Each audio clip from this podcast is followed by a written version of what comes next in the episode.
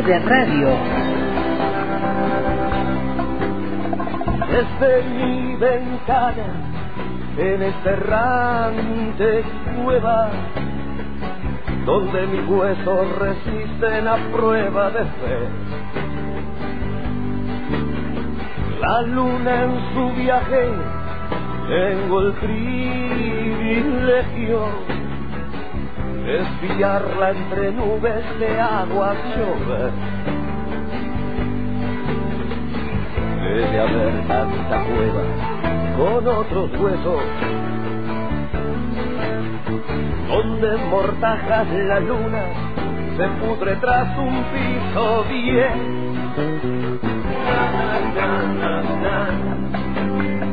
Luna,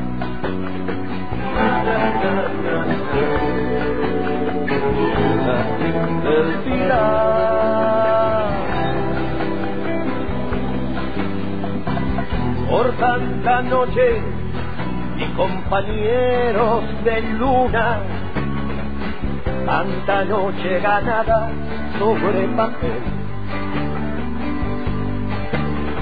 Cuando la piel me cambia y los aullidos quiebran, cuando el Ebro no puede con tanta sed, rompen las pantallas como de hielo y glaciares sin mapas rodean mi cielo.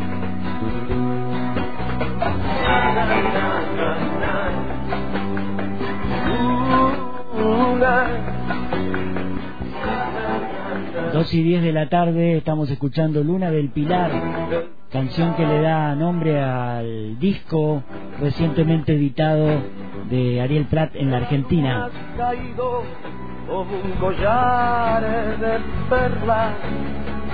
Hacia mi cuello eres guía de rabia y ilusión. Estrellita sin tiempo o azar de mi locura bajo la luna ya es noche y nadie se enteró a este cielo doy gracias por tanta luna. Vivo siempre esperando verte otra vez.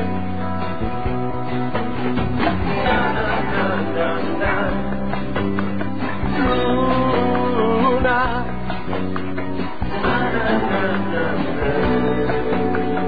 Luna, el pilar.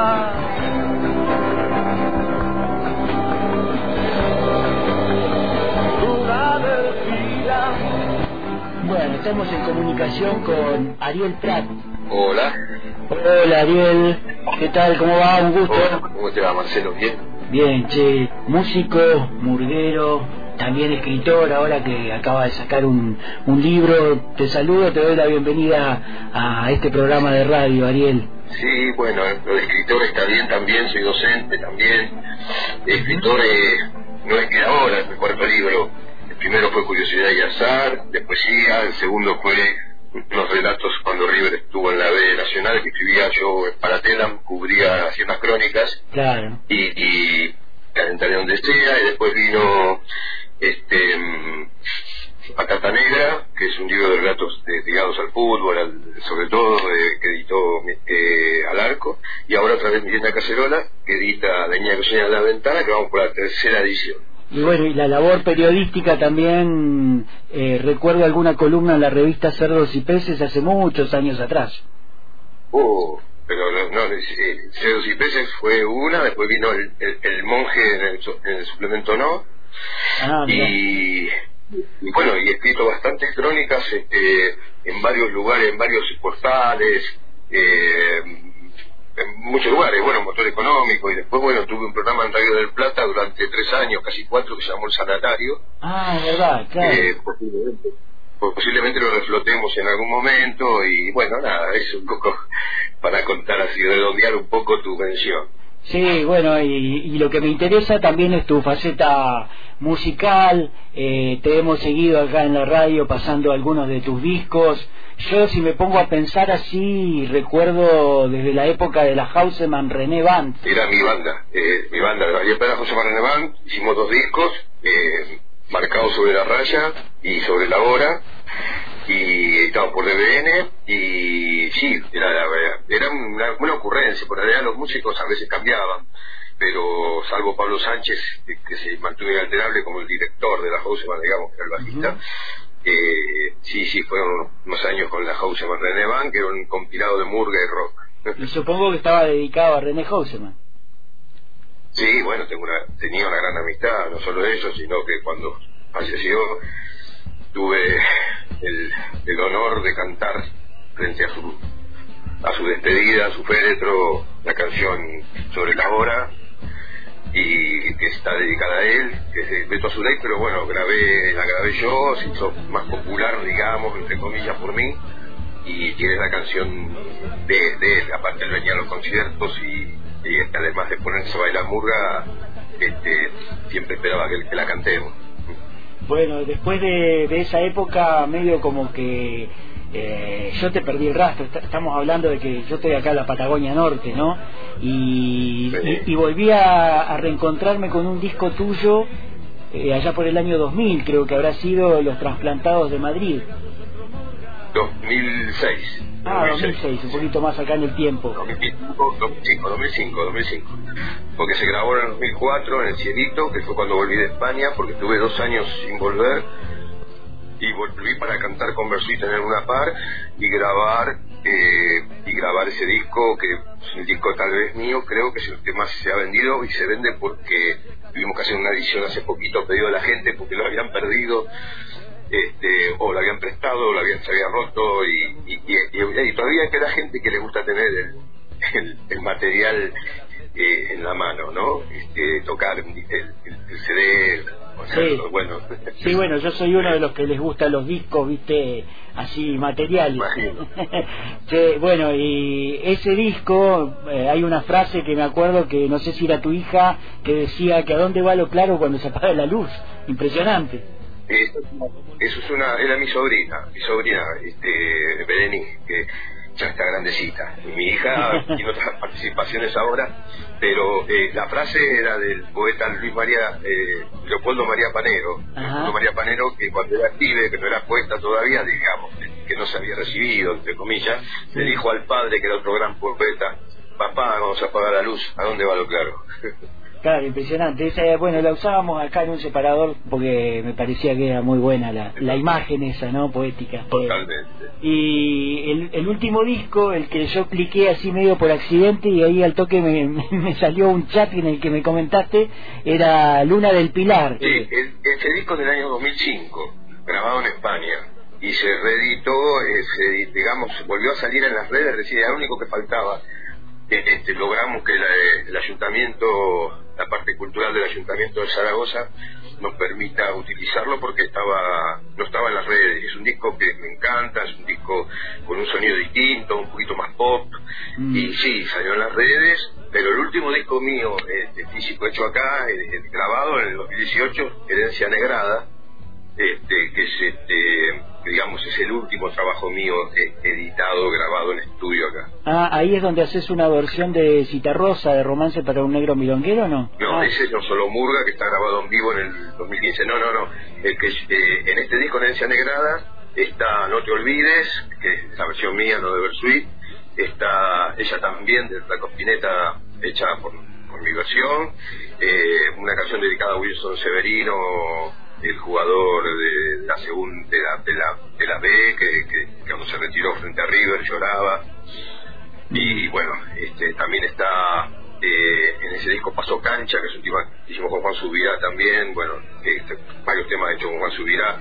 Eh, la murga del 17 está Murguerita Murguerita el tema que digamos que hoy anda por ahí estallando por las redes que cada vez que lo canto sobre todo en los lugares donde hay murga y y murgueros, este, se, se, hay un clima de emoción tremendo, está inspirado mi hija, eh, ahora está viviendo en España, pero bueno, en su tiempo desde chiquita igualmente desfilaba en murgas en los elegantes de Palermo en mis brazos y después se hizo, ella sola se fue haciendo murguera y todavía, aunque está en España, declaradamente murguera con Michada River.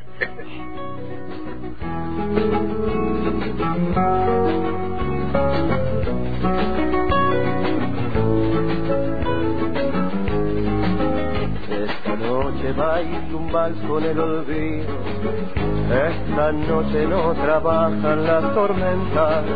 Esta noche trasnocha la cenicienta. Esta noche no ven fútbol los maridos. Este día por decreto están prohibidos los idiotas, las tristezas, los desplantes. Este día tocarán agua y diamante, las bocinas de los coches afligidos. Bueno, y vos también entiendo que estás viviendo un poco en Argentina, un poco en España, por época, ¿verdad? Eh, eh, pues, estoy acá, yo eh, voy a, viajo a España, aprovecho, estoy con mi hija y también hago mis giras y mis actuaciones. Bueno, la pandemia nos, nos mancó bastantes cosas. Igualmente, en plena pandemia, un par de cosas hice en Barcelona y en, y en Zaragoza.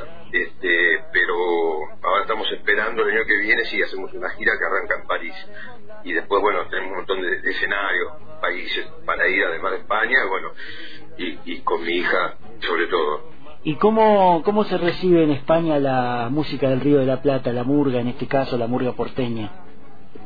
Bueno, mira, eh, en España es muy difícil el tema porque cuesta mucho a veces incluso eh, decodificarles el tema de que el tango no es Gardel solamente, que hay una parte negra, que hay una, una milonga muy importante en la coyuntura y en el origen, en la matriz, la negritud. Entonces a veces los recitales se transforman también en- un poco en una clase. Una clase, un recital didáctico. Un poquito, sí, sí, sí, incluso a veces doy charlas, como también he dado charlas en París y ahora voy a Italia. En, en, en París este, es distinto, eh, digamos que es el lugar donde más he ido de, de Francia, aunque toqué en otros lugares, pero en París sí ya hay un público que, bueno, que tiene que ver mucho la influencia que dejó Juan Carlos Cáceres, el autor del tango negro, Claro. en París. Otro de los que- argentinos que vivían en Francia, sí, ¿no? Y además que lo que tiene la cultura francesa es que a los que son de afuera y se terminan produciendo y viviendo y facturando, en Francia los consideran artistas de allá. Mm, ¿Mm? Claro. Y acá a veces en Argentina pasa que aún siendo de acá no me consideran, parece que no fuera de acá. Sí, bueno, y en el caso de Pero Juan bueno. Carlos Cáceres, que está bastante olvidado acá en nuestro país, ¿no? Eh, sí, sí, en realidad creo que, sí, que hay una, hay una- había una- un espectáculo de poesía este, vanguardista hecha por el Cibo Vulnerado, que la compañía que me llevó en España, que se llamaba Más Margen Malditos. Y, un poco, bueno, a veces decís, bueno, necesitamos un poquito, ¿no? Este, a veces este, tenés que golpear muchísimo las puertas, a veces arañarlas. Y como decía una canción de Lado de los Santos, tanto te caes con ella, con la puerta, ¿no? Tanto golpear. Eh, es difícil, pero bueno, es una es un trabajo que, que, bueno, que uno como artista tiene la obligación de, de estar en esa, en esa pelea, no hay que bajar los brazos. Y es verdad, Ariel, esto de que el carnaval está en todos lados, en todos los países está el carnaval, así con, con ese fervor que se siente por ahí acá en el Río de la Plata. Mm, Es distinto, ¿no? Porque aparte el carnaval en Europa cae en invierno, ya es otra cosa, ¿no? Es otra, salvo en Cádiz, que es Cádiz que es quien dio origen, digamos, a la murga del otro lado, ¿no? De la murga de, de Montevideo. Nosotros, la nuestra, nuestra murga, adopta el nombre de murga, pero bueno, viene de la vieja comparsa negra.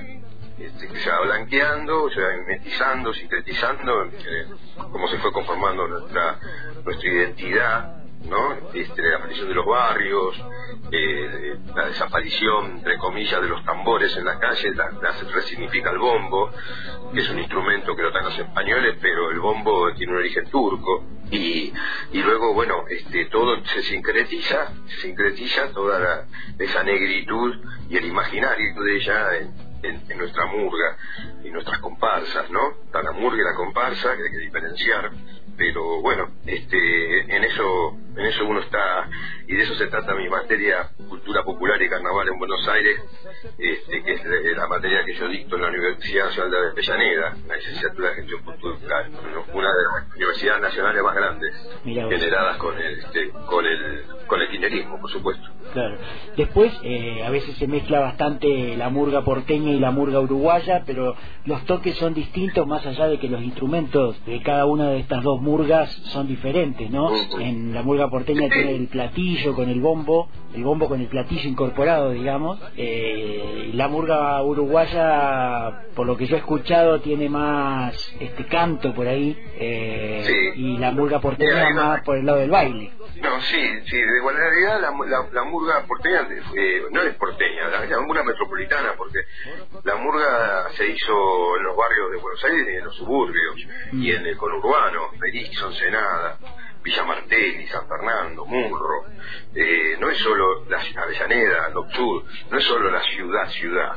Entonces, decirle murga porteña es medio agarrar los pelos. Entonces, este, lo mejor es decirle murga metropolitana o murga argentina, porque mm. aparte en cada lugar puede ser, qué sé yo, me ha pasado en Caleta Olivia, este, en Trevelin, eh, en Jujuy, hay murgas de, nuestro estilo, que, van metiendo otras cositas también. Y después están las murgas de Virgen de Montevideo, que a través de la clase media entró muchísimo y, y quedaba una incluso a veces una discriminación eh, eh, odiosa, que era, eh, estos cantan bien, estos cantan mal, y no es así, porque en realidad la murga argentina estuvo prohibida cuando llega la fusiladora en el 55, fueron muchos años de ostracismo, no solo de Perón, sino también de, de, lo que tenía que ver con el folclore popular.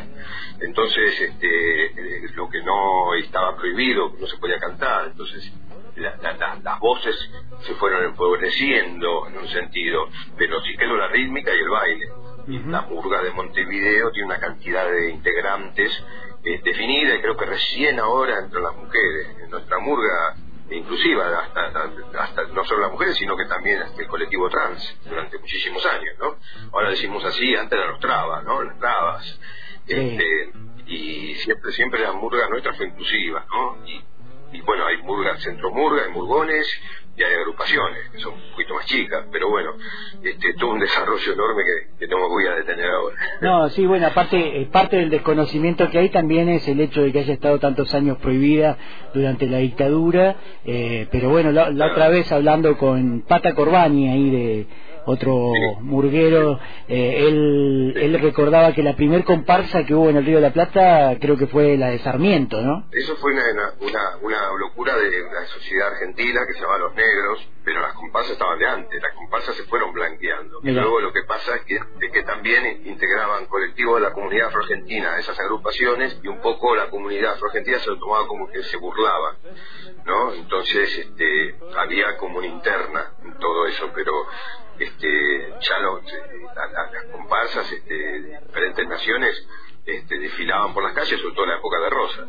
Ya en, 1836, el 5 de mayo, desfilaron 6.000 eh, negros y negras este, este, desfilando con orgullo en, la Buenos Aires entonces, ¿no? Ante la mirada de, de, Juan Manuel de Rosas, que fue quien dio una apertura a lo que tiene que ver el, la, eh, la cultura ya afrodescendiente, porque en un momento dado en nuestra historia había gran porcentaje de, población afrodescendiente que habían llegado ya a 1700, ¿no? Y, y, no solo en Buenos Aires, sino en todo el país, Córdoba, Santiago del Estero, muchas de las rítmicas que nosotros decimos son folclóricas vienen, vienen de lo negro, el 6x8, mm. ¿no? Como la chacarera o el malambo, ¿no? La milonga después cifrada, captada, que, tiene que ver con la palabra este, llevada incluso por los payadores que eran afro, afroargentinos, como Gabino Seiza, por ejemplo. Gabino Seiza, claro. Bueno, parte de, toda una cultura que se ha ido tapando por los poderes de, turno, ¿no? Eh, pero que hace, hace, a nuestra identidad de todas formas, ¿no? Porque siempre alguno, alguna de estas gente se recuerda la, grieta, la grieta, la grieta existe, lo que pasa es que en el medio de la grieta hay un agujero y ahí metieron todo lo que pudieron para tapar, para querer generar una Argentina blanca, ¿no? Este, no fue la conquista del desierto, ¿no? Fue matar, fue asesinar y fue a exterminar. este, un genocidio. Entonces, este, la parte de mi historia, hay, hay historia, la historia negada, y bueno, nosotros, a mí me toca mi lado de la música, este, bueno, cantar, componer y al mismo tiempo plantar una bandera, ¿no? Se para el tiempo en cada salto, las los bombos, ahí pasa el barrio, rompen un llanto, la retirada del canario. Yo te estoy hablando desde aquí, desde la Patagonia Norte, que estoy en General Roca. El, el nombre originario de esta ciudad es Fisque, Fisque Menuco. Es el nombre que, que se intenta que se reconozca ¿no? después de tanto tiempo. Y, y, bueno y están las dos partes. La ciudad se nombra con los dos nombres muchas veces porque está la mitad de la gente que le dice Fisque Menuco que significa pantano frío y la otra mitad prefiere nombrarla con el tradicional General Roca y, y, bueno, y toda la Patagonia, ¿no? Las tierras que, que están en disputa ahora, en este momento que estamos hablando nosotros, a pocos kilómetros de Bolsón, hay una comunidad que está cercada por la policía, que en Quentreu, en donde reprimieron el viernes, el sábado, y bueno, ahora está la gente ahí sitiada, sin alimentos, sin abrigo, y la justicia pareciera bancar todo eso, ¿no? Claro, claro, sí, sí, bueno, eso es otra de las cosas, ¿no? Que todavía parece mentira que tengamos que estar peleando y que, y que los propios habitantes originales sean tratados como extranjeros. Eh, eh, bueno, es, es, es la historia de esto, se sigue escribiendo.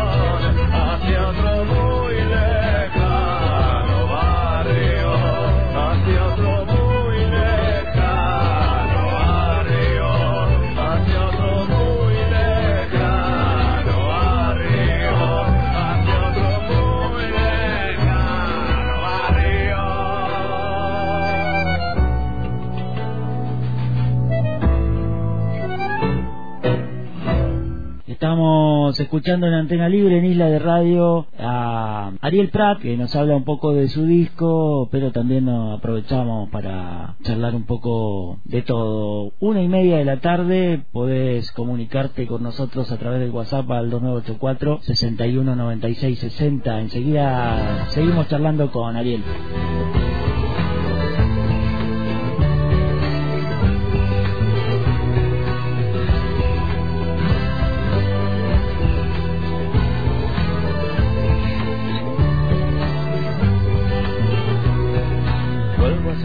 Llamados de la bestia. Mi caravana interior la seguirá. De nada sirve contarles las costillas, pues mala y conocida voy a cobijar. Qué aburrida la ronda de huevo podrido. Soy el viejo vicio que nunca perderá soy un convidado a enfrentarse al vídeo. Pero esta ñata, te juro, ya no huele más. Y otra vez. Volviendo un poco a, a lo que estábamos charlando por ahí, el, la música, el arte, que por ahí es un poco más grato y desde ahí se pueden decir también muchas cosas. Eh, escribiste un libro eh, hace poquito eh, que se llama La niña que sueña en la ventana. Sí, ese es el libro que presentamos ahora, dentro un poquito el 21 de octubre, justamente el día que cumple años La niña que sueña en la ventana, que es mi hija, este, está en España, así que lo vamos a presentar acá en San Telmo, en Pista Urbana. Eh, el libro va por la tercera edición, no lo habíamos podido presentar porque salió en noviembre del 2020. Ah, claro, justo en la pandemia. Claro, claro, yo estaba en España además cuando salió el libro, porque en plena pandemia viajé para estar con mi hija, siete meses estuve allá, y, y estaba así que bueno, fue imposible. Justo en el momento que a presentar por Zoom, vino otra oleada de la pandemia que, que, no pudimos ni siquiera juntarnos en un lugar para presentar el libro este, en una librería en Zaragoza, porque no, no se podía juntar la gente. Así que, pero bueno, es un acto de justicia, lo vamos a presentar sí que estoy contento. ¿Ese libro tiene relatos, cuentos, poesías? ¿Cómo es eso? son, son, relatos, son relatos, eh, textos y poesía también, escritos a partir de que mi hija se va a vivir a España, eh, cosas que yo iba escribiendo en las redes y, relatos de cosas que iban ocurriendo, que, que, situaciones, como hoy mismo. Mi hija hace un rato se durmió eh, hablando conmigo, le pongo música y mientras pongo música y hago cosas, ella se va durmiendo allá. Y a partir de todo esto salen, salen los relatos, ¿no? El prólogo de Hernán y, y, bueno, este, esperemos que el libro pueda llegar a todos los lugares del país. Por ahora se fueron agotando las ediciones acá. Este, pero bueno, a ver si en algún momento voy también para allá, para para nunca toqué en, he tocado en un montón de lugares en el sur y no, he tocado allá. Bueno acá te cuento que hay un movimiento murguero bastante importante hay de las dos murgas. Está la murga que mal llamamos como decía vos recién porteña y está la murga también de tipo uruguaya. Se han hecho varios encuentros de, de murga y seguramente si venís le vas a encontrar un toque que también es patagónico ¿no? No, yo este, estoy encantado. El problema es que a veces este, no estaba hasta Ushuaia he llegado, pero bueno, no, no puede llegar a todos lados, pero sería bueno si en algún momento se, se cuadra. Me encantaría y por supuesto que, que bueno, que ahí estaremos dando lo mejor de uno. claro, bueno, y eh, la otra vez estaba leyendo ahí un artículo que ya tiene un tiempo del año pasado, creo que es, en donde vos hablas de, la, de los barbijos y lo asociás de alguna manera a las mascaradas de, de la murga, y ahí citas una frase de algún poeta que no me acuerdo quién era ahora, donde dice que, que la vida son breves mascaradas, ¿te parece que es así siempre? Sí, es Garrick, el Garrick, de famoso Garrick, ¿eh? este, que, que, dice este, que aprendemos a reír con llanto y también a llorar con carcajadas. Mm. Será así la vida, ¿no? Será apenas una breve mascarada. Sí, sí, aquí aprendemos a reír con Sí, totalmente. Bueno, eso es así. Eso es así. Este, y a veces pasa que este, el actor Garrick va a visitar al médico y le dice este, el médico que ¿por qué? ¿Por qué? ¿Qué, le pasa? Que, tiene una tristeza tan grande, que sufre de tristeza, y el médico le dice, mire, vaya a verlo a Garrick, que se va a divertir, y, va, y le dice, yo soy Garrick. Le dice, me cago en la receta. a ver, tenemos esta. Con vos nació en Toulouse y ya Gardel. Ninguna, menos vos, se da y satén bueno, y te pregunto para, para ir cerrando, Ariel, te agradezco mucho estos minutos ¿no? de, charla que, que, nos brindas acá en la radio. Eh, te quería preguntar, por un lado, eh, por algunos referentes de nuestra música popular, eh, que me digas así cortito qué que, pensamiento te merece cada uno de ellos. se me ocurre, bueno, Juan Carlos Cáceres, hablaste un poquito ya, se me ocurre Alejandro del Prado. Alejandro es otro maestro, otro querido, aparte de amigo y admirado, que fue el primer tipo que se animó a, cantar una canción con, eh, con rítmica de murga, a, este, a grabar y, a, darle su impronta. Este, para mí es un otro maestro, sí.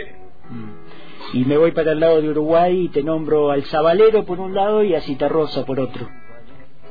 Sí, los dos. Son mis dos referentes. Del otro lado, justamente son mis dos referentes. Ah, mira. Eh, eh, el, Sabalero, incluso estuve a punto de conocerlo en París, eh, y, y, no, no pudo ser. Pero sí, el Sabalero es uno, y, y después Rosa también, ¿no? Porque aparte eran gente que unía más que desunir las orillas, ¿no? Eran más litoraleños, entonces el litoral estaba todo mucho más combinado, ¿no? No estaba dejado la cosa. Y don Alfredo con sus milongas, con sus milongones, y el Sabalero también, aparte con esa poesía tremenda. Este, sí, sí, son, son, son grandes influencias, este, como Juan Carlos Cáceres, ¿no? Acabas de nombrar, o Alejandro del Prado.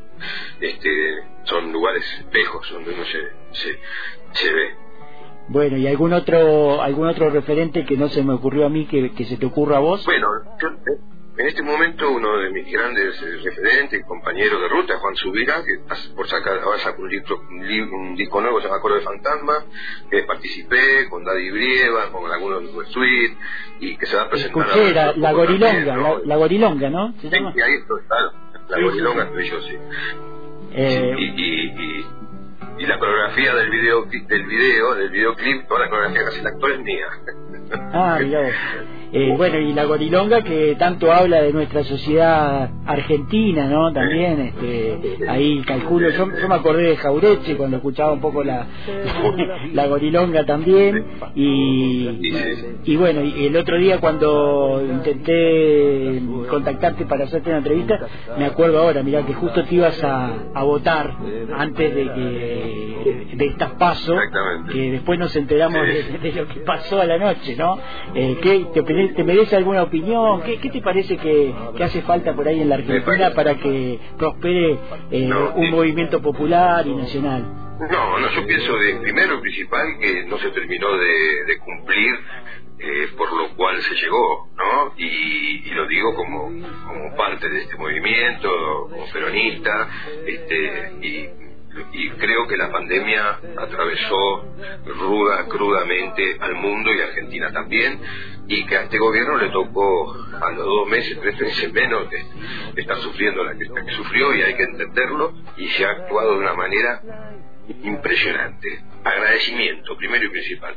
Y después sí, hay un montón de deuda económica que hay que, hay que, hay que acabar, este, este, yo no creo que se acabe, este, con la pobreza en el mundo ni en Argentina, pero sí acabar con el hambre. Y eso es lo que lo que es el desafío y creo que hay que tomar esas medidas. Y bueno, más allá de que se puede remontar el resultado en noviembre, yo creo que hay que pensar en estos dos años y yo creo que, que si cumplimos lo que tenemos que cumplir con lo que hay que hacer, no va a haber ni, ni, ni, ningunos medios hegemónicos que podrán con eso porque no lo pudieron en el 2019. Así que en eso soy optimista. Bueno, muchas gracias Ariel por esta nota, gracias por tu pensamiento, por tu música y tu poesía. Eh, a vos, Marcelo, y un abrazo muy grande, como digo siempre, besos de esquina y abrazo de cancha para todos y todas. Esa, beso de esquina y abrazo de cancha, entonces. Chao. Chao.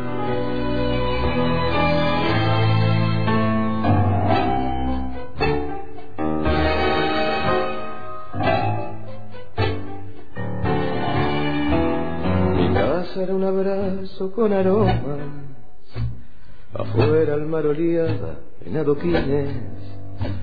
Por suerte había chapas que en la siesta hacían que llover no fuera triste. Y hablo de mi casa nunca nuestra, mudándonos de barrio sin opciones.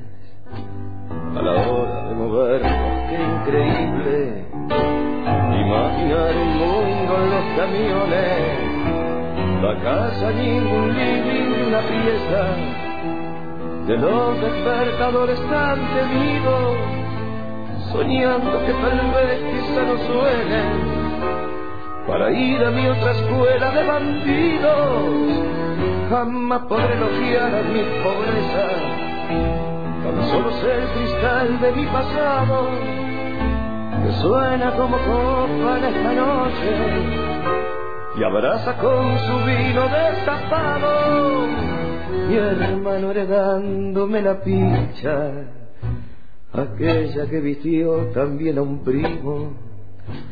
Así fue que aprendimos el secreto de compartir los parques y el camino.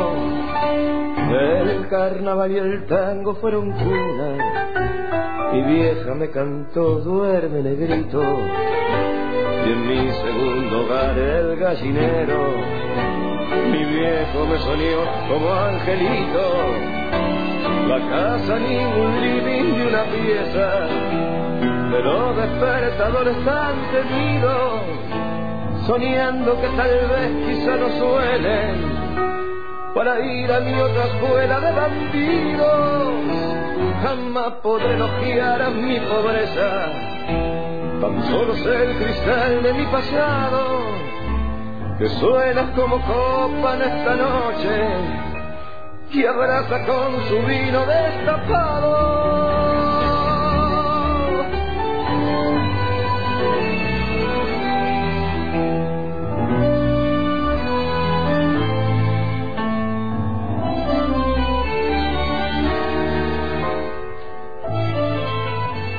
Pronto un cacho de porteñidad acá en la Patagonia a través de la voz y la trayectoria ahí contada por él mismo, por Ariel Prat que estábamos charlando con él.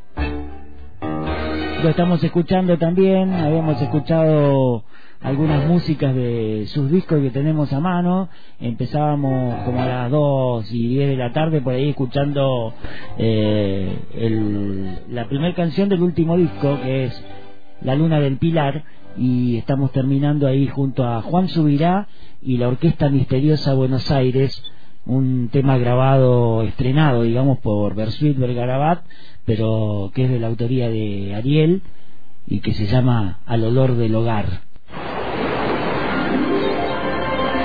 Isla de Radio.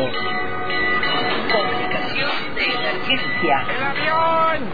¡El avión! Lunes a viernes de 13 a 15. Por antena libre